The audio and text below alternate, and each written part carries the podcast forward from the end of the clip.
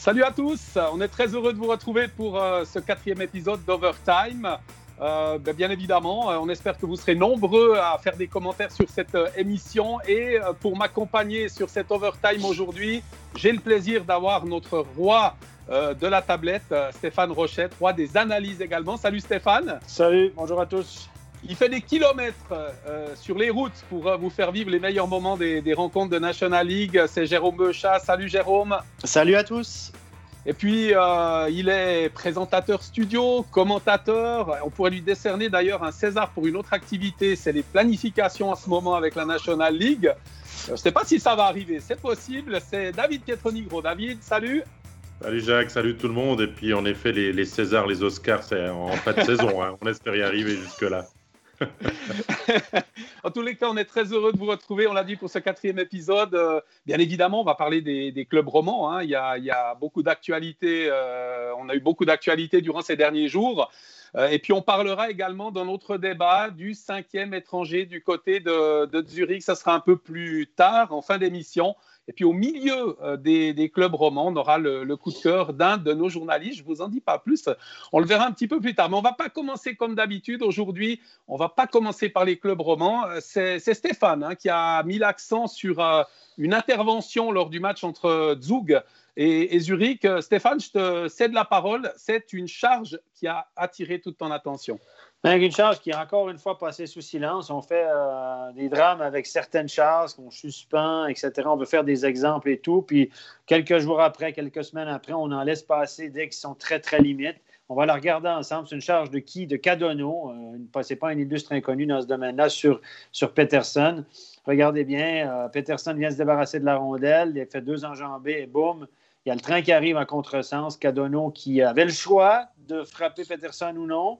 Euh, il est plus porteur de la rondelle. C'est pas très long, vous allez me dire, mais il a quand même été pénalisé euh, sur l'action de deux minutes. Ma question est pourquoi c'est pourquoi c'est pas une charge contre la tête? Pour moi, que les arbitres encore une fois donnent deux minutes sur le pense que c'est un full body contact, c'est une fois en temps réel dans un angle précis. Je peux toujours vivre avec la décision sur la glace. Je l'ai vécu, c'est pas facile. Mais qu'à la vidéo, le PSO, le juge, arrive à la conclusion que ça ne mérite pas cinq minutes. Je suis désolé, au moins cinq minutes, qui me disent qui me disent c'est pas une charge contre la tête, OK, mais obstruction, quelque chose comme ça, que ça passe comme une lettre à la poste. Je ne comprends pas parce qu'il y a un contact, à mon avis, qui est contre la tête en premier, je pense, sinon aussi contre la tête et le corps. Et je ne comprends pas. Je ne comprends pas. Cadono est un joueur très limite qui aurait dû être averti à de nombreuses reprises.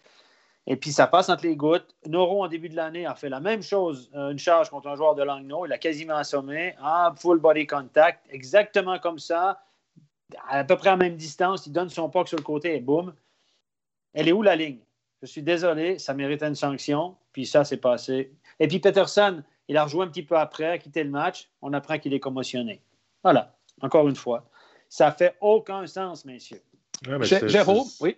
Oui, C'est ce qu'on se pose comme question, euh, Stéphane, mais on n'a toujours pas les réponses parce qu'on les aura peut-être jamais. Mais c'est vrai que cette ligne, elle n'est pas correcte parce que les images sont, sont revues quand c'est des 2 plus 10, des 5 plus match. Mais on a quand même moyen de faire envoyer ce genre de vidéo pour qu'elle ne passe pas inaperçue parce que l'impact, il, est quand même à la tête. Euh, le, joueur ne rejoue pas ensuite derrière. Il est blessé. Il y a plusieurs conséquences. Hein. On ne pénalise pas que, que la blessure, on est d'accord. Mais, mais là, euh, Cadono, déjà auteur euh, il y a quoi, même pas deux semaines de la blessure de Nettinen, récidive maintenant sur, euh, sur Peterson.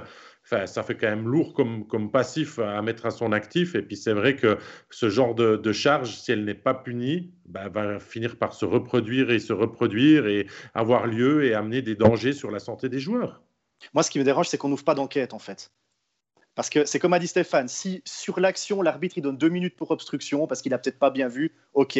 Mais après, il doit au moins avoir une enquête ouverte. Et puis, si on donne pas de match de suspension là, à Cadono, ça veut, dire que ce geste, on l'admet sur les patinoires.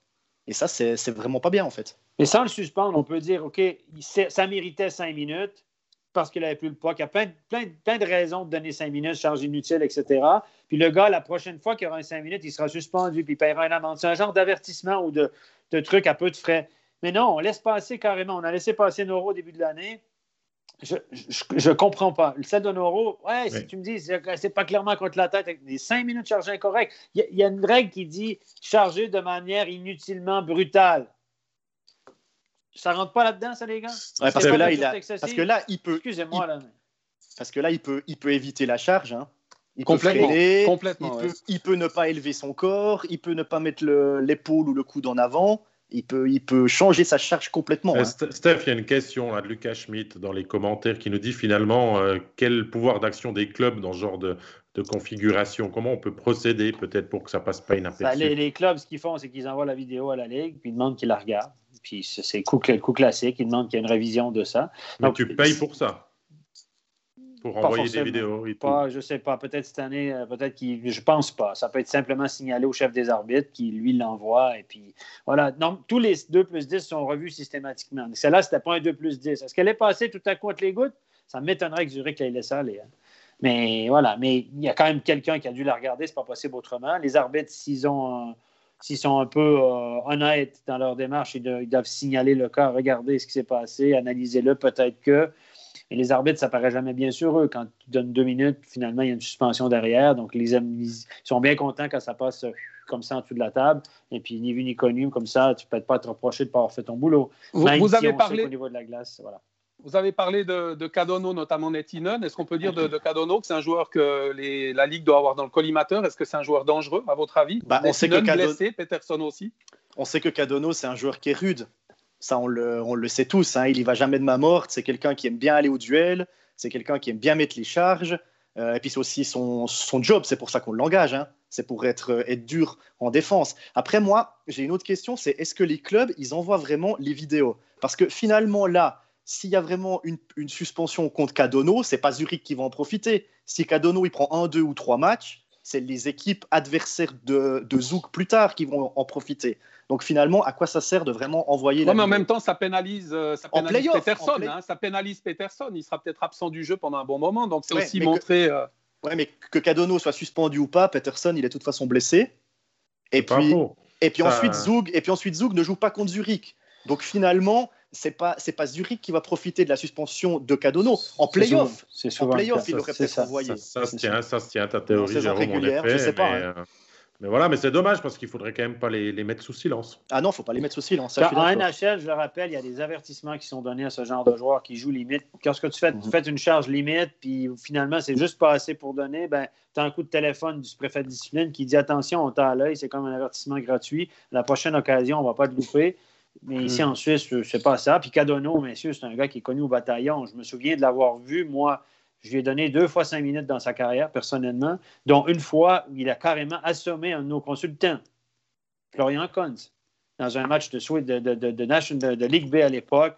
Euh, c'était la, Langenthal contre, contre Lausanne, un match à Lausanne. Je le vois encore. C'est un truc qui m'est resté marqué de ma vie. Je me vois encore. J'étais R2 au milieu de la glace. Je vois encore Kunz couper au milieu de la glace, faire une passe en retrait, continuer sur sa route pour aller devant le but. Il s'est fait mais assommé. Assommé. Je me souviens, j'étais à côté de lui. Quand je lui ai parlé, il ne savait même plus où il était, comment il s'appelait. Il s'en souvient même plus de m'avoir rencontré. Oui, mais ma foi, c'est ce genre de joueurs aussi qui ne sont pas doués euh, de leurs mains, qui sont engagés pour leur jeu physique. Et puis, bah, des fois, ils outrepassent euh, les limites. Et c'est là qu'ils devraient euh, être tombés sous le, coup de d'accord. Fabien Chaland a posé une question sur, sur les réseaux sociaux. On vous remercie. Hein. Continuez de poser des questions en parlant justement d'une centrale de vision de ce genre de, de gestes lorsqu'ils sont évoqués par toi, Stéphane, ou par d'autres personnes, de dire oui, effectivement, là, ça mériterait peut-être de, s'y attarder ben, c'est la Ligue. C'est la, procédure, c'est les clubs qui envoient ou les arbitres qui envoient systématiquement pour que ce soit vu et revu par le PSO. Soit le PSO ils disent euh, non, euh, pour nous, il n'y a rien, c'est fini, ça, ça meurt dans l'œuf. Ou euh, il y a une procédure qui s'enclenche, ça mériterait peut-être, etc. Donc là, ils ont probablement jugé qu'il n'y avait rien. Peut-être pour conclure, Stéphane pourrait le faire, en fait, vu qu'il voit tout euh, en studio, mais il y a forcément une commission qui passerait, euh, qui passerait, dans, dans, sa poche. Donc, euh, Il y a un homme de loi qui dirait Oh, Rochette, tu connais rien de toute façon. On oublie. Moi, je, moi, je connais tout. J'ai jamais joué au hockey. J'ai aucune idée de ce que ça ressemble. Mais c'est pas moi, je vais te dire comment faire. En tout cas, merci Stéphane. On elle nous avait un petit peu échappé quand même. Hein. Comme il dit David, tu as, des yeux de lynx, tu vois tout il est important de s'y attarder. Je vous propose de passer à, la suite. La suite, c'est le Lausanne Hockey Club. un Lausanne Hockey Club, euh, David, Jérôme, Stéphane, qui est, plutôt bien parti. 20 jours de, de, pause pour les Lausannois. Au bout du compte, une victoire 6 à 0 en Brie, une défaite, courte défaite du côté de Davos. Vous en pensez quoi? Je pense que le week-end est réussi pour le Lausanne Hockey Club. Hein. Euh, ils s'attendaient à, forcément euh, manquer de rythme et, avoir un week-end compliqué. Hein. C'était deux longs déplacements sur la route euh, qu'ils ont disputés à Ambry et à Davos dans l'enchaînement du vendredi et du samedi. le vendredi, bah, impeccable. Franchement, je pense que c'était le meilleur retour au jeu qu'ils pouvaient espérer. Ils ont marqué rapidement à la Valachia. Et ensuite, ils ont maîtrisé cette rencontre. Six buteurs différents, victoire 6-0. C'était un petit peu juste contre Davos. Il a manqué, je pense, un petit peu de jus en fin de match. Ils ont réussi à égaliser avec Konecker encore en power play euh, à 2-2, alors que Davos, c'est quand même l'équipe en forme. Je crois 5-6 victoires de rang maintenant pour les Davosiens. Et puis, ils plient là dans les deux dernières minutes. Euh, ils auraient peut-être pu espérer gratter un point de plus, selon moi, euh, avec des prolongations ou deux points s'ils gagnaient la prolongation ou les tirs au but. Mais je pense que week-end satisfaisant, c'est d'ailleurs ce qui est ressorti aussi dans les médias et dans les interviews. Toi, Stéphane, c'est toujours un peu l'inconnu hein, lorsqu'on reprend après 20 jours d'arrêt. C'était à prévoir. Écoutez, si ça fait trois semaines que tu n'as pas joué, si tu entraîné pendant 3-4 jours, tu joues un back-to-back. C'était clair et net que samedi à Davos, les jambes allaient brûler dès l'entrée, euh, que ça allait Il y a l'altitude, évidemment. Euh, il y a plein d'indices qui pouvaient laisser présager que Lausanne, le deuxième soir, serait un peu plus plat, un peu, un peu flat, comme on dit. C'est exactement ce qui est arrivé sans être mauvais ils ont été moyens. On, ils ont, on a senti qu'ils ont manqué de jeu en troisième période. Et ça, c'était prévisible. C'est pour ça que l'entraîneur McTavish a égalisé, a donné beaucoup de temps de glace. C'était parfait le vendredi pour répartir le temps de glace entre tout le monde. Un petit match facile, que tu as pris l'avance rapidement. Mais euh, ça quand même, ils ont quand même payé le prix sur le deuxième match. Donc, euh, eux, ils auraient, au niveau du calendrier, ça aurait été mieux qu'ils aient une journée de congé entre les deux pour euh, ça leur aurait donné plus d'énergie. Mais voilà, quand même, ils s'en tirent bien. Puis de toute façon, voilà, euh, Lausanne n'est pas euh, dans l'urgence, c'est une affaire qui roule, et puis voilà. Jérôme? Oui, ben exactement, c'est ce que je voulais dire aussi, c'est que Lausanne n'a pas forcément besoin d'énormément de, points. Hein. Ils sont bien classés, euh, les points, de toute façon, ils vont venir. Il y a de nouveau eu un, fric avec deux buts, un à Ambry, un à Davos, Malguin, deux assists, ça lui fait quand même 12 points en 8 matchs. Donc on voit que les leaders ont répondu présent après cette quarantaine. Et puis, euh, je crois qu'il n'y a pas trop de soucis à se faire à Lausanne, même s'ils vont perdre des points à Davos. On n'a pas oublié comment on jouait au hockey sur glace en ne jouant pas pendant 20 jours. Hein. Ça s'est clairement vu et assez rapidement euh, contre ah, Marc, Marc Barberio a parlé du cardio. Hein. Marc Barberio a dit le cardio, c'est bah difficile. C'est clair. Ah, évidemment, hein, le rythme de match, c'est pas le rythme des entraînements. Puis en plus, en quarantaine, il n'y a pas d'entraînement à part à la maison. Donc c'est vrai que c'est pas les mêmes efforts. Hein. Bon, messieurs, Stéphane, c'était peut-être le meilleur euh, des débuts. Euh, de commencer à la Valachia, où il fait environ moins 12 en ce moment, et puis à 1500 mètres à Davos, c'était pas mal pour se remettre en jambe finalement, non? Oui, oui, oui, tout à fait. de toute façon, le, hasard, le calendrier à la fin de l'année, ça finit par s'équilibrer. De temps en temps, le calendrier est avantage, de temps en temps, désavantage. De recommencer contre Ambry, qui a été une équipe facile à prendre vendredi, c'était parfait, répartir le temps de glace. Deux matchs en 24 heures, c'était un peu moins bon. Ben voilà, tu ne peux pas tout avoir non plus. Et puis, euh, ils ont évité des allers-retours parce qu'ils ont dormi sur place. Peut-être que c'était le choix du club aussi. Et Davos va bien, messieurs. Il faut aussi dire qu'ils ont rencontré une équipe qui est, en pleine bourre. Hein. Ça va nettement mieux du côté de Davos. Ils font des points. Ce qui ne tournait pas pour eux en début de saison, ça tourne tout à coup. Donc, euh, voilà, c'est les aléas d'une saison de 50 matchs. On, a une déduction et une, affirmation d'Olivier Claude qui nous dit Lucas Frick, taille patron. Il est vrai qu'il marque pas mal de points, 7 points en 4 matchs. On compte la pause là au milieu. Hein. Il a marqué des points avant, il en a marqué à la reprise. Il, est en forme, Lucas Frick. Bah, il est beaucoup utilisé aussi. Et puis on sait que c'est un défenseur offensif. Et puis il prend son rôle, son rôle à cœur, je pense. Et puis quand on le voit jouer, on voit qu'il a du plaisir à aller de l'avant. Il suit l'attaque. C'est un gars qui l'attaque. C'est un joueur qui a toujours été offensif. Hein. On ne le connaissait pas en Suisse romande parce qu'il s'est développé du côté de Cloton, mais c'était une bonne révélation. Et il fait que confirmer de match en match finalement. Et puis c'est cette grosse plus-value sur laquelle le LHI peut, peut, compter en défense, dans une défense déjà très solide, euh, très forte et tout ça. D'avoir un Lucas Frick qui, qui, est, heureux d'être là et, et qui joue son meilleur hockey c'est que du bonus. Hein. Et quand on parle des défenseurs, euh, par exemple, hein, qui euh, réalise régulièrement des points dans, ce championnat, il fait partie de ces joueurs euh, qui, qui, tournent bien en ce moment, même avec cette reprise. Oui, Genadzi, ça reste une valeur sûre. Maintenant, est-ce que Genadzi va rester à Lausanne? Messieurs, j'en suis pas sûr du tout. Selon ce qu'on me dit, il n'est pas forcément dans les meilleurs papiers de, de Peter Svoboda pour la suite. À voir. On me dit aussi que Lausanne euh, adore Romain Lefel. Ça, je dis rien. Mais, euh, mais moi, j'aime beaucoup Genasi. Moi, j'aime mieux Genasi que Lefel, personnellement. Mais euh, Genasi, c'est un joueur d'équipe. c'est un joueur qui veut jouer offensivement qui peut faire son job, son minimum syndical défensivement. C'est un, joueur, euh, c'est une bonne personne, etc. je pense que c'est un joueur qui a apporté beaucoup à Lausanne depuis quelques années. Et euh, je suis assez euh, acquis à sa cause. Simplement, je ne suis pas sûr que l'avenir de, de Gennady, même, même dans un avenir assez rapproché, est très radieux du côté de Lausanne, malheureusement. Mm. Par contre, la brigade de Lausanne, messieurs, elle est solide, solide, solide. Et on s'est assuré des services de joueurs qu'on aimait, Elner, Frick, Barberio pour 3-4 ans. Euh, Marty pour quatre ans. Donc, je pense que la brigade défensive de Lausanne, si ce n'est pas la meilleure de la Ligue, c'est pas loin. Il y a le mur, hein? Elle est complétée par, euh, Jacques, je vais dans ton sens, elle est complétée par deux gardiens très talentueux aussi. Donc, euh, défensivement, Lausanne, euh, Lausanne est vraiment en train de bâtir quelque chose de fort. C'est pas pour rien qu'ils sont dans le haut du classement, même avec le ribambelle de matchs en moins. On va devoir compter avec eux cette saison. Et puis, que Genazzi parte ou pas, je crois qu'on va devoir vraiment s'y faire. Stéphane, t'entends des bruits. on va pas, on va pas aller contre ça, mais ça devient du hockey business. On a vu avec tous ces échanges cette année. Et puis, je crois qu'on va devoir s'y faire de peut-être voir Genazzi partir dans un un autre club alors que même lui ne le voudrait pas, euh, bah, c'est ce qui nous attend à l'avenir. Hein. Ouais, et David, tu parles des, des échanges qu'il y a eu. N'oublions pas que les échanges entre Lausanne et Genève, Lausanne a voulu des, des, joueurs plus gros pour faire le poids. Donc ça aussi, ça apporte quelque chose en défense. Ah, c'est clair, on est costaud en défense, les gars. Il y a, il a, regardez, c'est Grossman le plus petit. Grossman, il fait quoi 1m82, 1m80-82, c'est le plus petit en défense. Les autres, c'est des, des, gros, grands bonhommes. Muraille. Non, mais c'est. Ouais, puis des internationaux hein. en plus. Et ce sont des internationaux. Exact. Donc euh, il y, a, y, a du talent. Hein.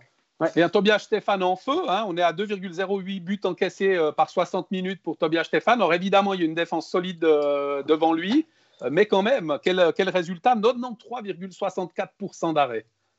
Bah, il fait son job, hein, Stéphane. Hein. Pour moi, il n'y a, pas de, y a pas de surprise. Hein. C'est, il est dans le top des gardiens de, de National League. C'est vrai qu'il a une grosse défense, donc il n'a pas 10 big saves à faire par rencontre mais il en fait quand même. Et puis, euh, même sur les tirs faciles, il lâche pas de rebond. Ça peut arriver, tout d'un coup, tu as un tir facile, tu pas forcément concentré, ça tape le plastron, il y a un rebond devant toi, t'encaisses quand même le but. Stéphane, c'est propre, il n'y a pas de geste inutile, euh, les déplacements sont sûrs, et puis il donne de la confiance à sa défense. Jacques, toi, même dans la position de Tobias Stéphane, hein, sans vouloir te mettre gardien de, hockey sur glace, mais tu serais aussi peut-être peut peut plus rassuré d'avoir une défense comme ça devant toi, que, que, tu sais que quand tu lâches un rebond, euh, ils vont aussi faire le job. Complètement. Alors complètement, on est tout à fait d'accord avec, euh, avec ça. Quoi. Il, est, il est rassuré, mais il fait les arrêts là au moment où il doit les réaliser aussi. Hein. Il est euh, rassuré, mais il est rassurant. C'est une, valeur sûre. C'est une valeur sûre, les gars, depuis des années, en saison régulière. C'est une valeur sûre, Tobias Stéphane. Et je mentionne en saison régulière. On va équilibrer tout ça. On a parlé de la défense, on a parlé du gardien, les attaquants, Malguin notamment, 12 points en 8 matchs. Euh, c'est aussi un des hommes en forme de, ce Lausanne Hockey Club. Et puis depuis le début de la saison, euh, depuis qu'il est arrivé au Lausanne Hockey Club, je crois qu'il n'a jamais baissé de régime. Hein. parce que si euh, vous faites la moyenne de points par match, il doit être dans les 5-6 meilleurs. Malguin avec 1.06 1.06 de, de, de, points par match, je crois, de mémoire, après avoir regardé juste avant le, le live d'aujourd'hui. Donc c'est vraiment un métronome dans ses performances. Hein. Et puis pas que dans la finition, hein, dans la vision du jeu, dans ce qu'il apporte au Lausanne Hockey Club. On en a déjà parlé euh, dans, dans, ces, dans ces live podcasts d'Overtime les, les dernière fois, mais ça n'a pas changé. Je dirais, il n'y a plus d'on, mais Malguin, ça fonctionne quand même. Donc, c'est vraiment le joueur qui est au-dessus du lot. Et l'équipe aussi, messieurs, quand on regarde le classement par points, je m'y suis, euh, je suis attardé avec Zoug en tête. Lausanne 1.96, Zoug, euh, ils sont sur une autre planète avec 2.34. Peut-on dire de Lausanne qu'ils sont déjà qualifiés pour, euh, pour la suite avec 1,96 points? Il faudrait, vraiment que les choses, tout tourne tout d'un coup puis que ça se mette à tourner à la catastrophe. Je ne verrais pas comment. Peut-être une baisse de régime, oui, parce que deux points par match, c'est 100 points pour une saison, c'est beaucoup. Je pense que Lausanne peut y arriver, honnêtement, avec l'équipe qu'ils ont. Maintenant, un petit peu en dessous, peut-être. Euh, voilà, tu vois, ça, j'en sais rien, mais je pense, que Lausanne sera clairement dans, le top 6. Si c'est ça la question, top 6, je pense que c'est même pas une question. Ils ils seront à la fin de l'année. Et après, ou est-ce que ce sera 3, 4, 2, 1, je ne sais rien. 1, Zug semble assez intouchable pour l'instant. La, différence est énorme. Ce sera les confrontations directes qui font aussi la différence. Mais je pense que Lausanne est, comme on dit, un, bon Québécois, ils sont en business. quoi. Et ça tourne bien. Merci Stéphane. On va, je vous propose passer à la suite. Après euh, Lausanne, eh bien, intéressons-nous à Genève. Alors Genève, bien évidemment, la, première information, c'est la quarantaine. On attend confirmation, savoir si d'autres matchs ne seront pas, pas joués, mais, mais peut-être commencer par, par, le bilan avant cette quarantaine des, des jeunes voix et euh, notamment la, défaite du, côté de, Fribourg, messieurs. Moi, je veux bien parler. Euh, j'ai suivi oh les matchs attentivement. non, mais... je vous vois hésitant, messieurs. Moi, je, volontiers la, parole. C'est deux défaites, hein, ce qu'ils ont signé la, semaine euh, que l'on vient de terminer. Euh, Genève, il y a eu euh, la défaite d'abord dans le match au sommet, dans ce super match contre Zoug, 5 à 3, où bah, ils ont regardé le, le leader, l'archi-leader dont tu as évoqué, Jacques, avant dans les yeux pendant, pendant 40 minutes. Ça a été un petit peu plus difficile en fin de match, mais voilà. Et à Fribourg, euh, défaite 3 à 2 dans un match qui aurait pu tourner vraiment dans les deux sens. Donc oui, le bilan comptable pour euh, Patémon euh, et son équipe est pas bon, avec ce, zéro pointé sur, sur 6 possibles. Mais au niveau du jeu et de ce qui doit être peut-être changé. À mon avis, il y a quand même des satisfactions qui sont ressorties de ces, deux matchs. Je crois qu'ils ont tiré trois fois sur les poteaux contre Fribourg. Euh, il y a eu des histoires de buts vidéo. Il y, a, a eu pas mal de discussions. Ça ne tient pas à grand-chose que cette défaite 3 à 2 hein, contre, on va dire, un de leurs meilleurs adversaires. Parce que contre Fribourg, ils ont déjà gagné deux fois. Ils en ont perdu une finalement. Donc, euh, voilà, Genève. Oui, la quarantaine va stopper un petit peu tout ça, c'est la troisième pour eux, mais, au niveau du fond de jeu, je pense que l'équipe était bien en place, Jérôme. Je ne sais pas, toi, ton avis un petit peu sur, euh, bah, moi, j'ai commenté le match à, à, Ambry quand ils ont perdu 2 à 0. J'ai commenté ensuite euh, Genève contre Zoug. C'était deux équipes complètement différentes. Et je trouve que la quarantaine, là, s'ils sont vraiment en quarantaine, parce que pour l'instant c'est quarantaine préventive, si Genève est en quarantaine maintenant, ça, va vraiment, ça tombe vraiment mal. Parce que le match contre Zoug, franchement, c'était du grand Genève. C'était vraiment du grand Genève et ça a été encore du plus grand Zoug. Et je peux vous dire que Zoug a vraiment sorti le grand jeu pour aller battre euh, Genève en, 60 minutes. Donc euh, Genève, là, ils sont vraiment euh, dans une bonne passe, on va dire ça comme ça. Et s'il y a vraiment une quarantaine, ça peut vraiment stopper net leur élan. Effectivement. Les gars, il y a un truc que j'ai toujours dit, moi, ça prend toujours deux bonnes équipes pour faire un excellent match. Donc forcément, quand vous avez deux bonnes équipes, puis c'est deux deux très bonnes équipes avec du jeu fluide, bien organisé, avec de la vitesse, avec de l'agressivité, de la bonne agressivité. Ça, on a eu des, super matchs cette année avec ces équipes au sommet, sincèrement. Et, moi, je pense qu'on est. Moi, j'ai eu du plaisir à regarder ce match-là parce que c'était vraiment de la haute qualité technique, tactique au niveau des gardiens. C'était super. Et il n'y a pas de miracle. Quand tu as deux bonnes équipes, là, ça donne en général quelque chose de bien. C'est des équipes aussi qui sont portées vers l'avant, qui ne jouent pas ultra défensif, etc. Puis on est gâté quand on, quand on regarde ces matchs-là. Oui, il n'y a pas de spectateurs. Il y a des gens qui me disent ouais, c'est pas la même chose, pas de spectateurs, etc. Mais moi, quand je regarde ça, je, je tripe, comme on dit, j'adore ça. Et, euh, Jacques, Jacques, toi, de ton côté, comment tu analyses ça de, de, voir euh, finalement Genève entrer en quarantaine euh, sur deux défaites? Est-ce que c'est inquiétant pour toi ou est-ce que finalement c'est, le hasard du calendrier et puis que cette saison Covid, finalement, elle est comme elle est et puis que Genève aura, aura peut-être du temps aussi pour travailler et se reposer et revenir plus fort encore peut-être? Bah, il y a quand même un état de confiance euh, déjà par rapport au classement. Hein. Si on prend le classement d'Avos, ça a passé Genève. Genève est maintenant sixième. Euh, comme a dit Jérôme, c'est une période un petit peu compliquée, même si ça s'est joué sur des détails face, euh, face à Fribourg. À mon avis, une quarantaine maintenant, effectivement, ce n'est pas du tout le bon moment pour le Genève Servette Hockey Club. Absolument pas. Est-ce qu'il y a un bon moment? Est-ce qu'il y a un bon moment pour entrer en quarantaine? Pas, Oui, oui quand on est tout en haut du classement et puis qu'on risque rien, là c'est pas grave. Ou quand tu es tout en bas, tu peux que remonter. voilà. aussi, aussi. Moi, j'aimerais revenir sur le but de vendredi, ce but de Winnick qui est annulé pour cross-out, etc. Je l'ai expliqué dans Backcheck. visiblement, il y en a des gens qui n'ont pas compris mon intervention ce que j'ai dit vendredi dans Backcheck, c'est que l'arbitre sur la glace a accordé discrètement cette réussite. Il était bien emprunté, là, Thomas Urban, mais sur la glace, la décision, c'était but valable. Et ce que j'ai expliqué, j'ai tenté d'expliquer à la télévision, c'est que le but a été refusé parce que les arbitres, pour moi, les arbitres n'avaient aucun élément, il n'y avait rien qui pouvait leur permettre parce que les images n'étaient pas concluantes. On ne voit pas où est le puck, on ne voit pas vraiment s'il couche le puck ou non. Moi, je pense qu'il ne l'a pas touché. J'ai expliqué ma théorie.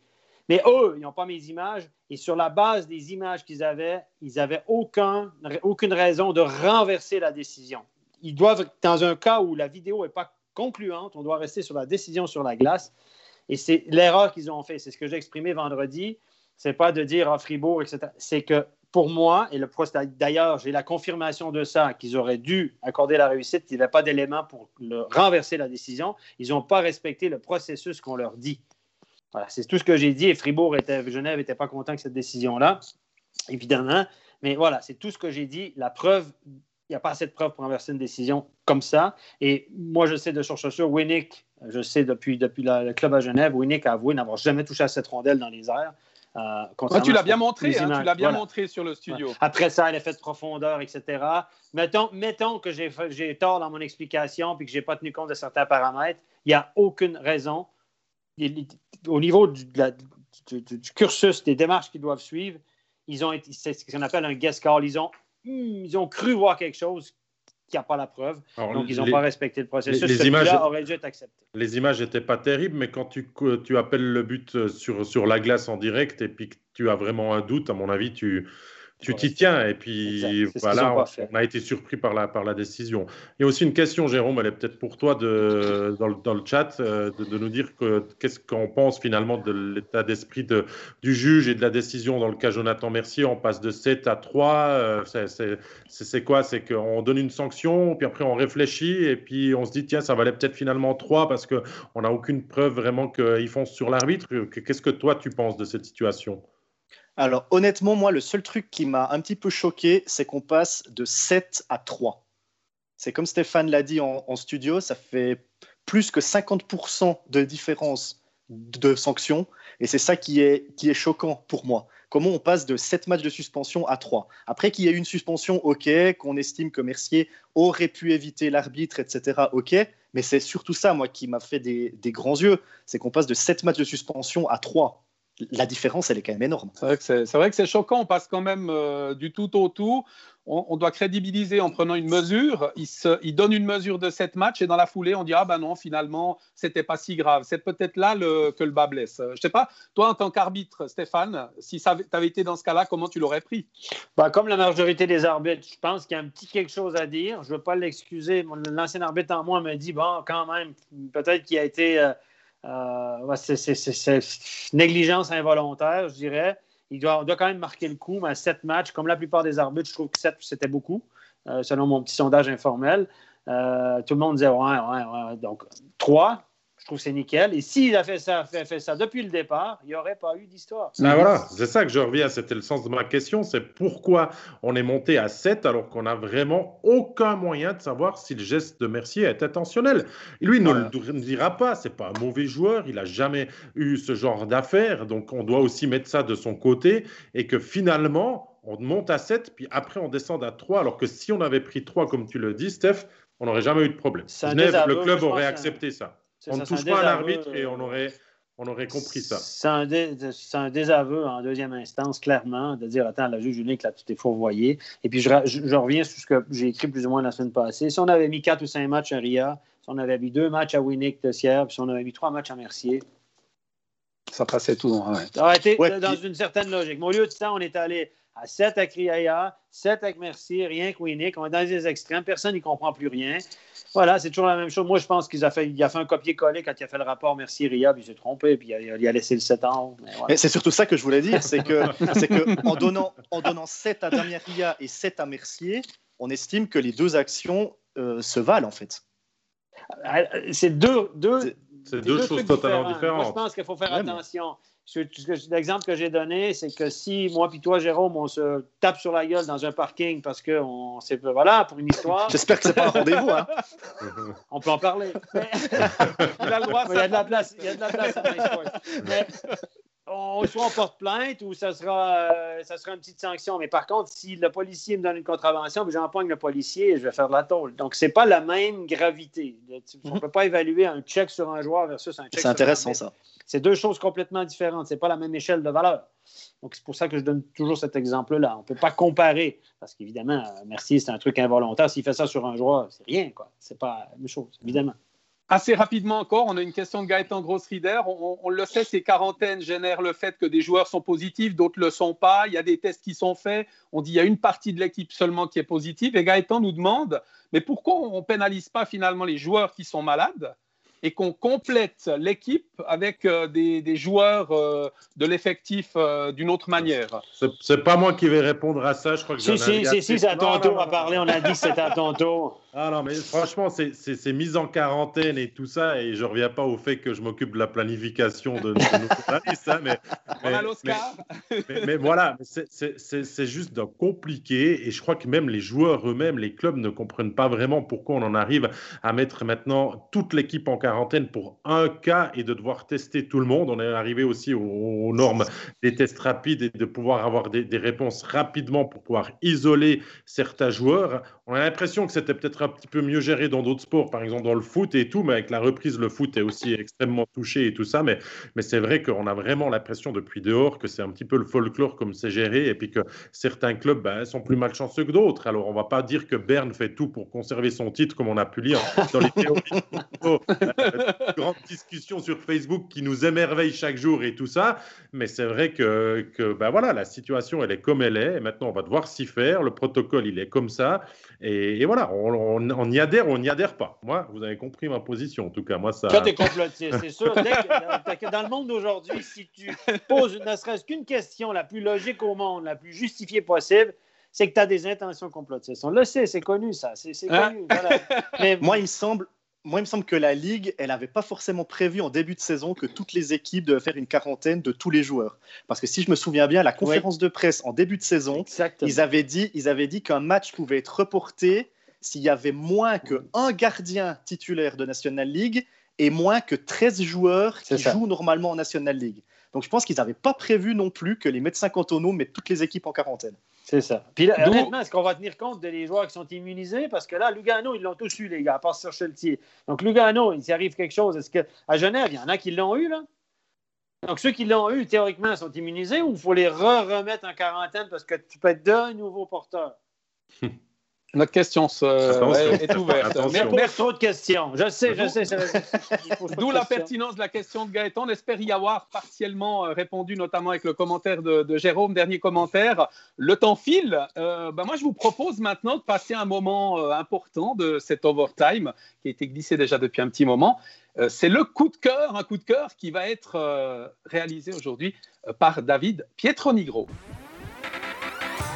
Ouais, moi, il y a quelque chose qui me réjouit cette saison. Hein. On le sait, les spéciales, on vient d'en parler. Il y a le Corona, il y a des matchs annulés. On a des soirées, des fois un match, à six matchs plutôt euh, rarement et tout ça, mais il y a quelque chose qui me met du baume au cœur quand je regarde un petit peu les différentes statistiques euh, quand on peut préparer nos émissions ou nos matchs, c'est le, classement des débuteurs, des meilleurs pointeurs de, ce championnat. Et c'est vrai que c'est un, classement, euh, on va dire, que l'on prenne au point par match comme au, nombre de, points sur le, nombre de joueurs qui ont joué, qui est vraiment un petit peu surprenant cette année, parce que si on le regarde de plus près, on voit qu'il y a énormément de joueurs suisses qui sont là et on a tous plus ou moins dépassé euh, la mi-saison pour dresser un, bilan. On voit que Ambul, Hoffmann, Hollenstein, Corvi, Andrighetto et Kylian Motet sont là. Donc ça fait six joueurs suisses dans le top 10, six joueurs suisses même dans le top 9, hein, si on veut être parfaitement correct de ce classement. Un classement qui a toujours été dominé les autres années par les joueurs étrangers. On est d'accord, ils sont arrivés dans les clubs pour ça. On les paye plus, ils ont du talent, ils ont une expérience que les joueurs suisses n'ont pas peut-être vécu en NHL, en KHL et tout ça. Et cette année, eh bien, on voit qu'il y a plein de joueurs qui euh, tirent leur impact du jeu. Greg Hoffman est toujours là, euh, bien sûr, dans cette hiérarchie, il l'est depuis quelques années. Euh, Papiambule, comme j'aime l'appeler, euh, lui, alors est surprenant. il, n'arrête pas. mais il y a des joueurs qui arrivent. Il y a Hollenstein, Corvi Andrighetto, encore Kylian Motet, hein, qui vit toute une saison, qui, qui, qui, ont vraiment pu finalement tirer leur impact du jeu, de jouer avec les étrangers ou de tirer vraiment du côté positif de, de de, leur saison et qui font exploser leurs statistiques. Vraiment, ça, moi, ça me fait plaisir de voir que finalement, dans un moment où on est quand même dans une discussion euh, qui arrive sur l'augmentation du nombre d'étrangers, de voir que ces joueurs suisses, dans la situation actuelle, arrivent à avoir des performances de très haut niveau, alors que si on passerait à 10 étrangers comme c'est discuté, est-ce que ces joueurs, déjà un Suisse, auraient le même nombre de responsabilités, le même nombre de minutes de jeu? Donc on voit aussi qu'on peut compter sur eux, et puis que les étrangers sont un petit peu titillés là-dessus. Donc finalement, pour moi, c'est vraiment, on va dire, une des bonnes surprises d'en voir autant euh, là-haut. Je sais pas, Jérôme, toi, est-ce qu'en début de saison, tu pourrais t'attendre à ce qu'il y ait 6 joueurs suisses sur 10 euh, qui, sont euh, parmi les fines gâchettes de ce championnat?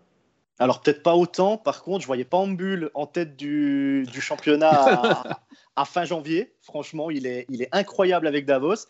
Et puis, euh, il y a les buts marqués, il y a les assists, mais il y a aussi tout ce qu'il fait sur la glace en bulle, parce qu'on le voit aussi défendre.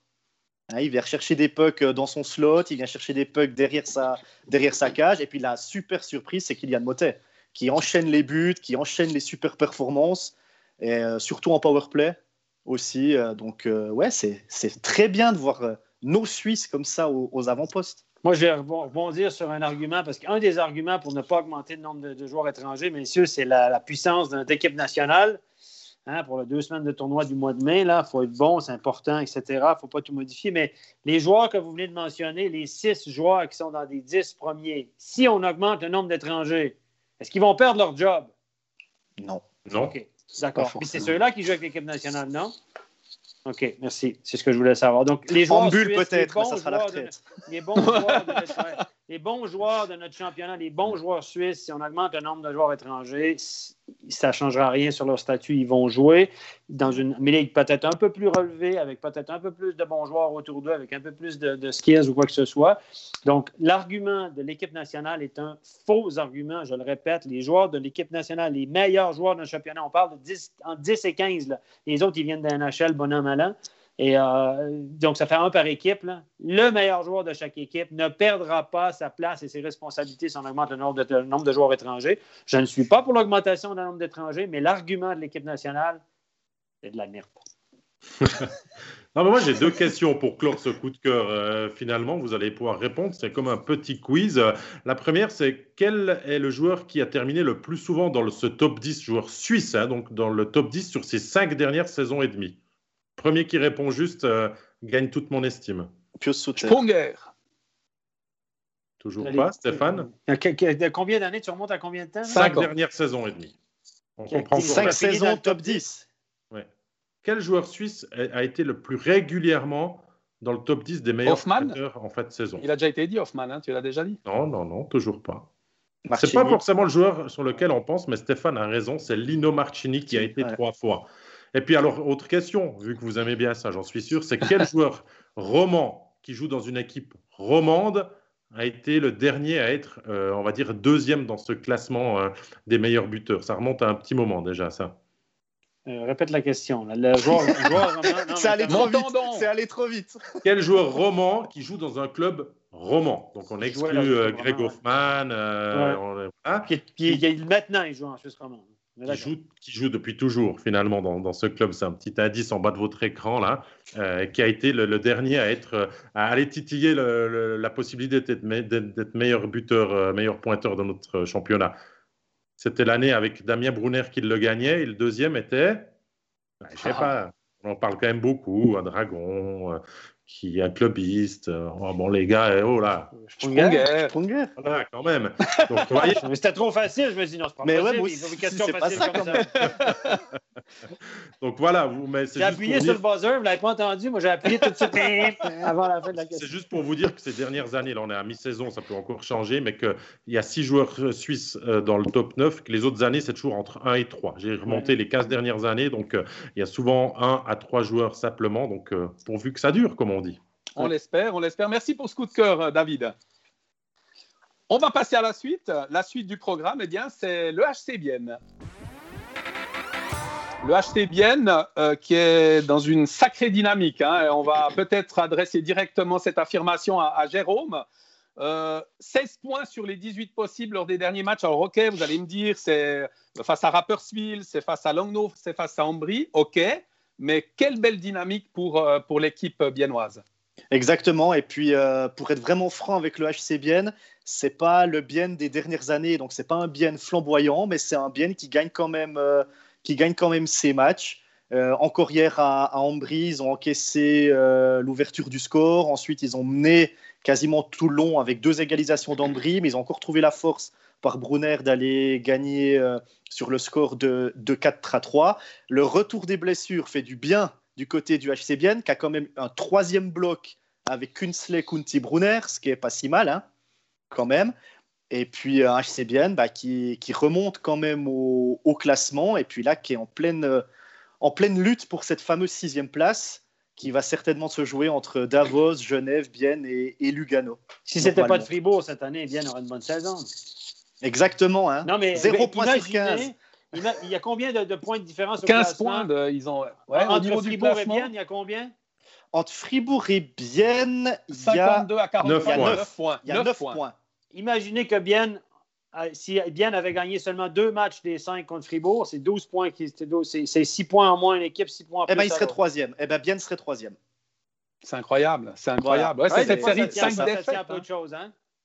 Ah oui, ça se tient qu'on considère comme étant une bonne saison, puis une saison moyenne. Là, tout à coup, il y a une saison, là, ils sont là où on les attendait, même peut-être qu'ils pourraient encore être un petit peu mieux, mais imaginez qu'ils en avaient, s'ils n'en avaient gagné qu'un seul, c'est six points, ils seraient à trois points de Fribourg. Puis on dit que Fribourg ouais. fait une saison extraordinaire. Donc... Et surtout, ce qui a changé à Bienne, c'est la, c'est la défense et le gardien. En début de saison, ils, ils encaissaient énormément de buts. Maintenant, il y a quand même une stabilité défensive. Euh, je crois qu'ils ont trouvé leur marque avec Van Pottelberg aussi. D'ailleurs, on avait vu l'année passée, hein, quand Genoni est arrivé à Zug, il avait aussi quelques petits soucis en, en début de saison avec des buts qu'il encaissait. C'est vrai qu'il faut, il faut trouver un petit peu euh, pour le gardien comment, comment jouent ses défenseurs, pour les défenseurs, quel genre de rebond euh, donne le gardien? Et je crois que là, à Bienne, on a, on a trouvé le système et les automatismes. Ouais, Ce pas les résultats qui vont me faire dire le contraire, mais pourtant, j'ai l'impression que ce HC Bienne n'a toujours pas son match de référence jusque-là.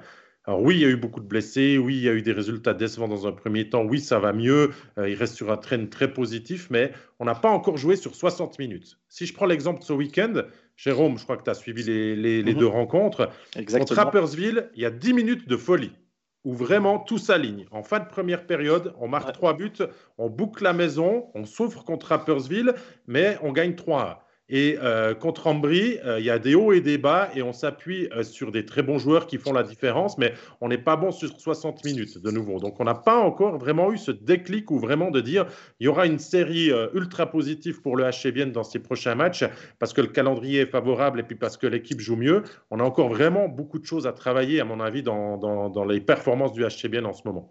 Moi, il y a quand même deux matchs que je mettrais comme référence au HC Bienne. Alors, c'est toujours pas le HC Bienne des années précédentes, on est d'accord. C'est la victoire 7 à 1 contre Ambry. Alors, ok, c'était pas un grand Ambry qui est venu dans le Ceyland, mais là, on a quand même vu un HC Bienne constant sur 60 minutes. Et puis, ça va être paradoxal, mais c'est une défaite. C'est la défaite 2-0 à Bienne contre Zug, où Bienne a eu ses chances et puis ils sont tombés sur un, sur un grand Genoni. Mais c'est vrai que sur les 4-5 derniers matchs du HC Bienne, il manque cette constance sur 60 minutes. Mais là, on va, on va aussi mettre un petit bémol là-dessus, ils ont joué contre des équipes clairement de bas de tableau. Ouais. Hein? Bah oui, c'est clair. Ouais. Deux fois, Rapide deux fois, Ambry. Et Ambry. Donc, euh, voilà. Donc, ils sont en train de nous faire un peu comme Fribourg. Ils gagnent les matchs qu'ils doivent gagner contre des adversaires Exactement. qui sont derrière eux. Et contre la seule équipe qu'ils ont rencontrée qui est en, dans le même mix qu'eux, c'est Davos, et ils ont perdu. Aux prolongations. Je ne veux pas être négatif avec ça. Les, les matchs qu'ils doivent gagner, ils les ont gagnés. Non, mais ça prouve que Bienne a une équipe de milieu de classement cette année et ça. que Bienne va se battre pour la sixième place. Oui, parce que cette fameuse sixième, sixième place, elle est âprement disputée. Il y a plusieurs ouais. équipes qui, qui s'en mêlent et tout ça, mais Bienne n'arrive quand même toujours pas à passer par-dessus. Hein. Pour l'instant, euh, il court derrière et il y a de plus en plus d'équipes qui viennent s'en mêler. Hein. Ça devient ah, passionnant. il, se, il se rapproche. Hein. Moi, je parle toujours de points par match parce que vu la situation actuellement, on ne sait pas si la saison va arriver à son terme. Euh, vous prenez le, le HC Bienne, ils ont 1,48 par match.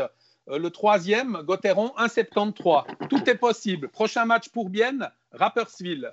Si on va dans la dynamique d'un Bienne qui remporte ces matchs-là, ça fait trois points supplémentaires. Euh, le retour de Damien Brunner, il ne faut pas l'oublier, hein, parce qu'il a dynamisé depuis qu'il est présent.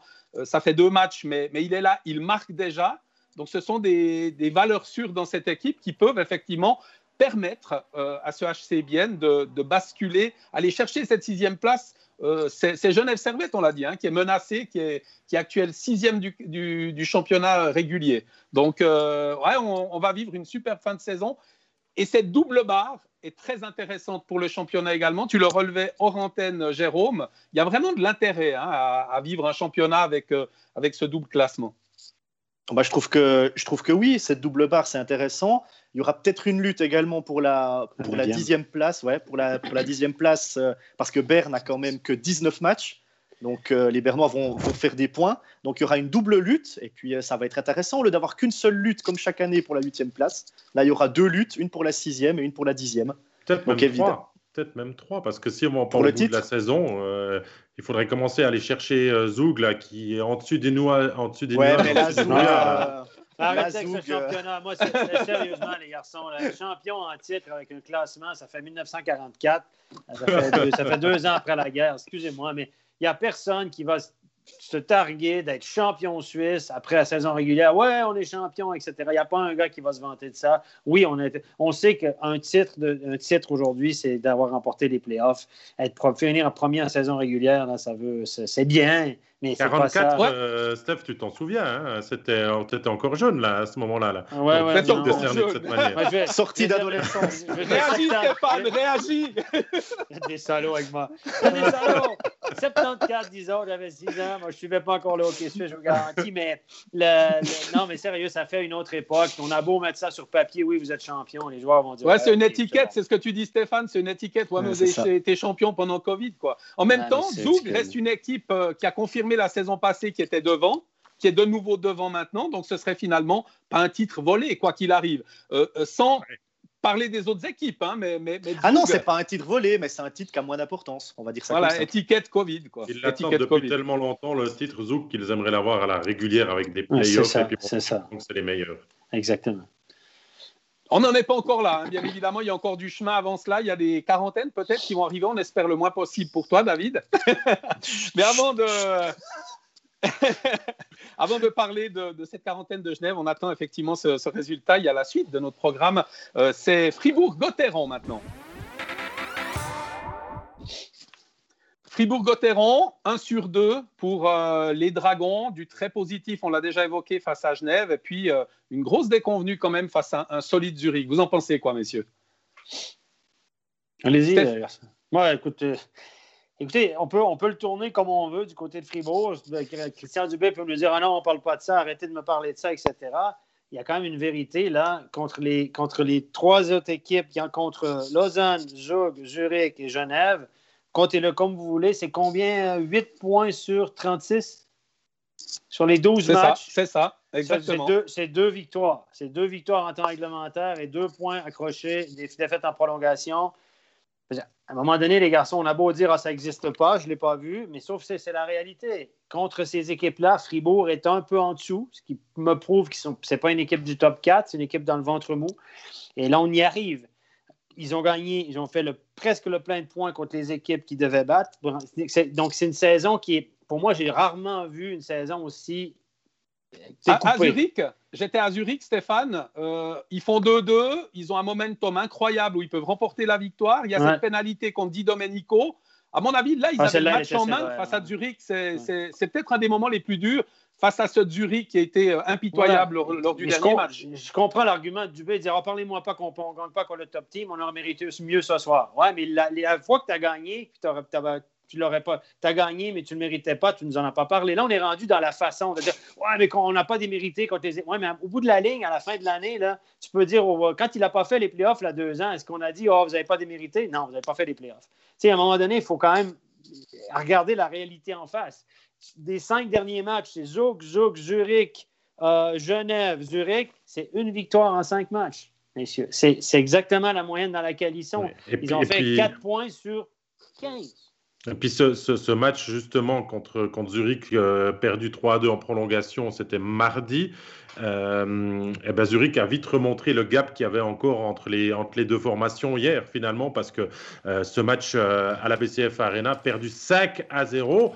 Montre vraiment que Fribourg, dans ce match, était un cran en dessous. Chavaria nous l'a dit à l'interview, il a dit il n'y a pas eu match. Euh, Zurich a maîtrisé de bout en bout, a marqué des buts sans qu'on puisse réagir et vraiment se créer d'occasion. Donc ça, ça montre aussi que Fribourg peut aller titiller les meilleurs, il n'y a aucun doute. Toutes ah les équipes de championnat peuvent le faire. Fribourg compris, c'est pas parce que la saison est compliquée contre le top 4 de, de ce championnat qu'ils vont pas le faire. Mais il y a vraiment encore un petit blocage quand le rythme s'accélère, quand ces équipes qui patinent plus vite, qui font les choses plus vite que contre les équipes du bas de classement. tant mieux, tant mieux pour Fribourg qu'ils gagnent leur match contre les équipes du bas, mais il va aussi falloir avoir un déclic parce que plus la saison avance, plus les playoffs se précisent, plus on va devoir affronter ces équipes-là aussi. Donc il faut aussi être prêt. Et pour l'instant, euh, que ce soit Christian Dubé, les joueurs ou, tout le, staff de Fribourg-Gotteron, à mon avis, on n'a pas encore les réponses pour vraiment pouvoir contredire euh, sur une série, on va dire, un peu plus longue qu'une victoire par-ci, une victoire par-là contre Ténor, c'est ces équipes qui, qui, font le, qui font la saison finalement.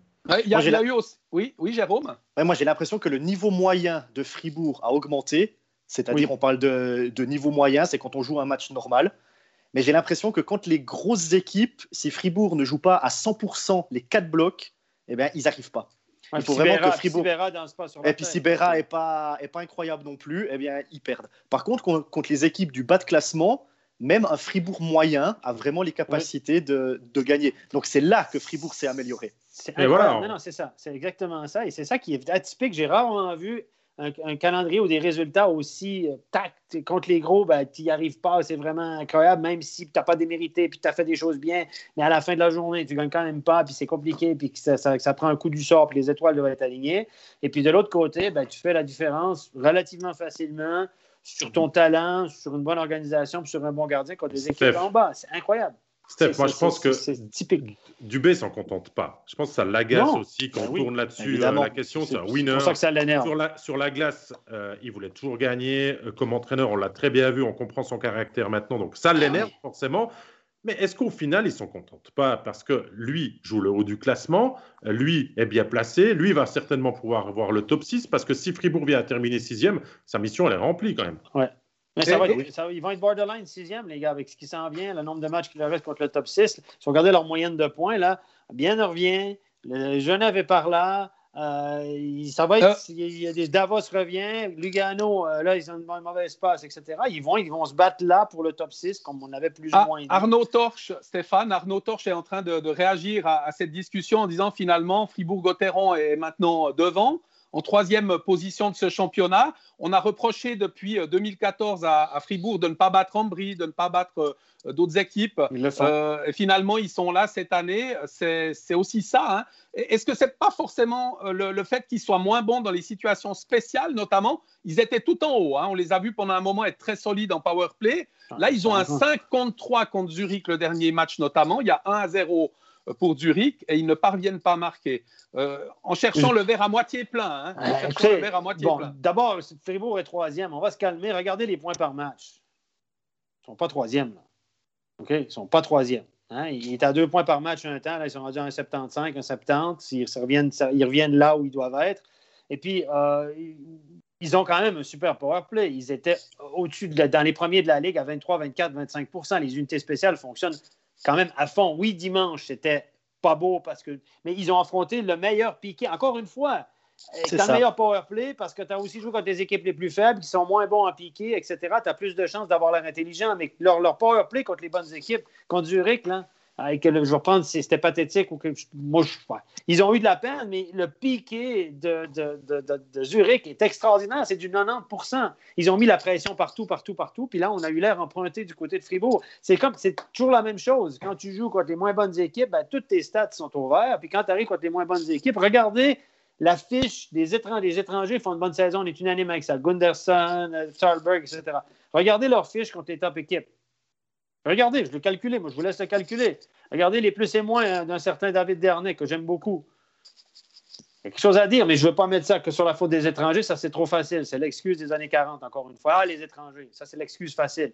Hein? Mais voilà. Mais voilà, quand tu joues contre les bonnes équipes, ben, tout le monde a l'air moins intelligent, tout le monde a l'air un peu moins bon, et puis euh, tout, tout, se souffle. Donc, il faut, voir comment tu évalues ton équipe. Jouer contre Langnau, tout le monde a l'air d'un champion cette année. Mais que tu joues contre Zurich, tout le monde a l'air moins bon. En général, même si mardi, ils ont bien fait. Hein. Honnêtement, ils ont joué un super match mardi. C'est pour ça qu'ils en ont besoin de cette victoire référence, hein, parce que ça leur ferait du bien d'aller la, la, chercher et puis de battre proprement euh, une équipe de, de, ce top classement, que ce soit Zurich, Zug euh, ou une des équipes qui suit maintenant, mais surtout ces deux ténors finalement. Et, et c'est vrai que des fois, il leur manque pas grand-chose, mais il le faudrait. Et puis peut-être que hier, ils avaient trop de confiance aussi euh, après le match qu'ils ont fait euh, au Stadion en étant tout proche, et puis que Zurich les a été assez rapidement finalement. Donc euh, après, c'est difficile. moi, il y a un truc que j'ai pas aimé dans le match hier. Ils n'étaient pas si loin que ça. 5-0, c'est 5-0. Ouais, il faut regarder la configuration. Il était plus proche du 1-1 à un moment donné. S'il remarque le 1-1, je pense qu'on a un autre match. Je pense pas que Fribourg a été si cata que le score peut le laisser présager. Honnêtement, Fribourg, Zurich a été très réaliste. Ribera a été juste correct, pas faible, un peu chanceux sur le premier but. Mais ce que j'ai pas aimé, moi, c'est le body language de Béra. On sait que c'est un sale caractère qui chiale sur ses défenseurs. Puis, tout le monde, les joueurs, ils le savent, il est comme ça, mais il nous sauve des matchs, on est content. Si c'était le deuxième gardien, ça ferait longtemps qu'il aurait reçu un coup de poing sur la gueule. Mais non, mais c'est vrai. Je veux dire, non, non, mais c'est vrai. C'est un gars qui, il est, donc, son body language est désagréable. Vous il, regarde ses défenseurs. au premier tiers, à 1-0, il a été chancelant sur le premier, il s'en voulait. Il a commencé à avoir un mauvais body language euh, comme ça, à hocher la tête. À chaque, quand, quand, quand Juric menaçait, puis ses défenseurs pataugeaient un peu, il hochait la tête à chaque arrêt de jeu, balançait le puck, euh, foutait le puck par terre quand l'arbitre venait, etc. C'est des petits. Puis il a pété sa canne. Souvenez-vous, il a pété sa canne, je pense, après le troisième ou le quatrième, il a fracassé sa canne sur le goal. Si je suis Christian Dubé, moi j'ai un meeting avec lui. Dirais Attends, tu donnes le, code que Ah, j'en peux plus, moi, contre les grosses équipes, on n'arrive pas à gagner, vous êtes nuls, les gars. Et c'est ça que je lis dans, les, dans le body language de Berra. Je ne lis pas le, le, body language d'un gagnant puis d'un top joueur. Est-ce que d'un gars qui dit euh, Moi, je suis seul dans cette équipe, les gars? Est-ce que, cette attitude ça me stresse pas et rend plus nerveux toute, toute son équipe finalement parce que on repose beaucoup sur Reto Berra, on compte sur lui et ses performances et puis quand le jour est moins bon parce que c'est humain et que ça lui arrive aussi et puis que c'est pas une machine même qu'il l'a démontré à plein de fois, eh ben ça, ça, ça, ça, comment tu dis ça, ça, ça, terrorise un petit peu euh, les jambes des défenseurs et des attaquants et tout le monde fait un petit peu moins bien et ça devient, ça devient le, drama queen, quoi. Ça devient la, la reine du drame. C'est épouvantable, tout va mal. Regardez, les gars, vous n'êtes pas capable de les contrer. Regardez, je ne peux pas tout faire. Ça, si on avait un, grand numéro 2 derrière, peut-être ah, que ben, jouerait moins, puis qu'il aurait peut-être l'esprit plus libéré. Mais on a l'impression aussi que Dubé et peut-être tout le coaching staff ne donnent pas encore énormément de confiance à Yous. Non, parce qu'il y a une telle différence. Puis je pense que Berra est le numéro un, puis c'est lui qui décide plus ou moins de comment il fait, quand il joue, quand il joue pas, il veut jouer tout le temps. Mais je, suis persuadé et je pense que ce gars-là a une, fatigue mentale maintenant. C'est absolument évident qu'il a une fatigue mentale. Trop, c'est comme passer, les gars. Au bout d'un moment, puis je pense qu'il se met de la pression sur un compétiteur, puis il dit je vais, tout arrêter contre Zurich, je vais tout arrêter contre Genève, je vais tout arrêter contre Lausanne. Puis là, ben, il n'y arrive pas. Il dit encore, on va encore perdre ce soir. Puis après 1-0, 2-0, commence à se décourager, alors de dire on va encore, encore. Les joueurs, là, même, on peut dire ce qu'on veut. Dubé peut nous dire ah non, arrêtez de me parler de ça. On les joueurs, ils le savent, ils l'entendent. Bikoff l'a dit en entrevue euh, mardi soir, je pense, après le match. On va prouver à tout le monde qu'on est capable de gagner contre le top 4. Ça devient de la frustration, ça, devient, ça vient imprimer sur le disque dur, puis ça devient une obsession. Et puis là, le body language de Béra m'a dérangé. J'adore ce joueur-là, etc. Mais là, je pense que. Ça a été, vous ne l'avez peut-être pas vu à la télé. Moi, j'ai commenté sur place. Il y a des petits gestes qu'on ne voit pas à la télé, que moi, j'ai vus, qui m'ont profondément dérangé. Ouais, et tous ces petits trucs mis bout à bout, ça fait que les joueurs sont pas à 100%, mais sont peut-être à 96 ou 97. Tu as ce dixième de réflexion pour faire la passe. Est-ce que je la fais vraiment Est-ce que je la fais pas? Et puis, c'est tous des petits trucs qui se mettent bout à bout, des pensées, des réflexions, des, gestes comme ça qu'il n'y a pas justement peut-être contre Langnau, contre Ambry, contre Rappersville. Et puis ça dérègle un peu la machine. Et un Fribourg qui n'est pas à 100%, aujourd'hui, il ne peut pas battre Zug ou Zurich si Zug et Zurich est aussi à 100%. Quand tu vois ton meilleur joueur, ton meilleur élément, ton joueur le plus important, puis on le sait, puis les gars sont, sont prêts à accepter plein de trucs de sa part, quand tu vois qu'il y a déjà une attitude comme ça 1-2-0, c'est pas bon pour une équipe. C'est pas bon pour une équipe. C'est sûr. J'ai juste aimé le mot obsession. Hein. C'est vrai, quand on en parle souvent de, ce genre de situation, il faut battre les premiers, il faut battre les premiers, il faut battre les premiers. Psychologiquement, c'est pas bon non plus. Ben non, ah ben quand tu penses qu'à ça, ça va pas. Ils vivent sur la même planète que nous. Hein. Ils, ont les mêmes statistiques et la même vision, hein, finalement. Ils sont pas stupides, les gars. C'est sûr. Voilà. C'est ça. Voilà pour Fribourg. Normalement, prochain match, Genève-Fribourg. Hein, C'était pour euh, demain et c'est toujours pour demain. On attend la décision. Et puis après Fribourg-Davos. Euh, voilà en ce qui concerne Fribourg. Je vous propose, sans plus attendre, de passer à notre partie débat. Alors, la partie débat, il y a eu beaucoup de discussions. Ça a été très animé sur les réseaux sociaux. D'ailleurs, on vous invite à continuer de, à poser vos questions euh, concernant le cinquième étranger du côté de, Zurich, qui sera peut-être le quatrième du coup. Il faudra voir comment va Peterson. Enfin, ça, c'est une autre histoire. Euh, mais quand même, un cinquième étranger qui pourrait être aligné sur la feuille de match. Zurich a cinq étrangers pendant, pendant rencontres, avec euh, cette, cette, arrivée de Ryan Lash. ben Stéphane, toi, ça t'a fait réagir aussi, hein? C'est ben cinq étrangers du côté de Zurich. Moi, je vais être très court sur le, truc, les gars. OK? On aime ou on n'aime pas. C'est injuste, c'est pas injuste. Mais les 11 autres clubs, les, 12 clubs ont voté oui à ce changement de règlement. Donc, en fait, c'est une solution d'urgence. Si vous perdez un joueur, un bon joueur suisse qui part en NHL, forcément, c'est un top joueur suisse, vous avez le droit d'avoir une solution, une solution d'urgence et de jouer à cinq étrangers. Et tout le monde. Stéphane, Stéphane, il y a Stéphane qui demande. Il y a Stéphane qui demande. C'est pas Stéphane euh, R, c'est Stéphane Douce euh, qui pose la question justement. Est-ce qu'on peut expliquer pourquoi les, les Uriquois peuvent aligner cinq étrangers dans leur effectif sur leur feuille de match? je vais, laisser à mes collègues expliquer ça. C'est le, fondement de la règle. Moi, je vais vous dire que les autres équipes. Je vais finir mon truc. Je vais vous laisser parler après. Les autres équipes ont accepté ça. Ben, maintenant, là, ils n'ont qu'un mot à dire, c'est-à-dire se la coincer. Mais je vais poser la question quel est l'intérêt de cette, règle pour Langnau, pour Rappersville, euh, pour euh, Davos, pour combien de joueurs de ces clubs-là vont aller en NHL? Quel est le risque pour eux que ça arrive? À peu près nul. Ils ont voté pour. Ben, qu'ils assument. C'est tout. Alors, comment on en est arrivé là? C'est simple. C'est qu'avant, un joueur qui avait un contrat en Suisse, il ne pouvait pas partir en NHL, sauf s'il avait une clause dans son contrat. Mais s'il n'avait pas de clause pour la NHL, une formation de NHL ne pouvait pas faire signer un contrat. Et du coup, ça bloquait certains joueurs suisses ici.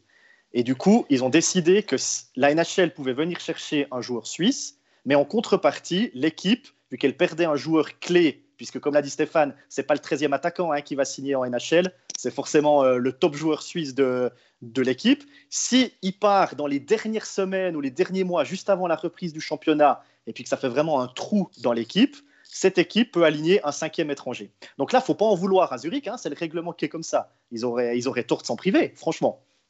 On est d'accord, mais moi, moi, il y a quelque chose qui me, il y a quelque chose qui m'énerve. Euh, les explications, elles sont là. Zurich profite de la situation et du règlement qui est en vigueur. Rien à dire là-dessus.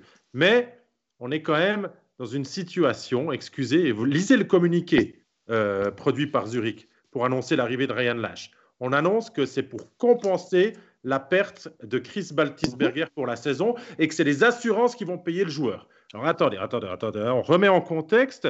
On est dans une saison Covid, les clubs ont des difficultés financières, on va devoir demander des aides à fonds perdus, on n'a pas les spectateurs dans les gradins.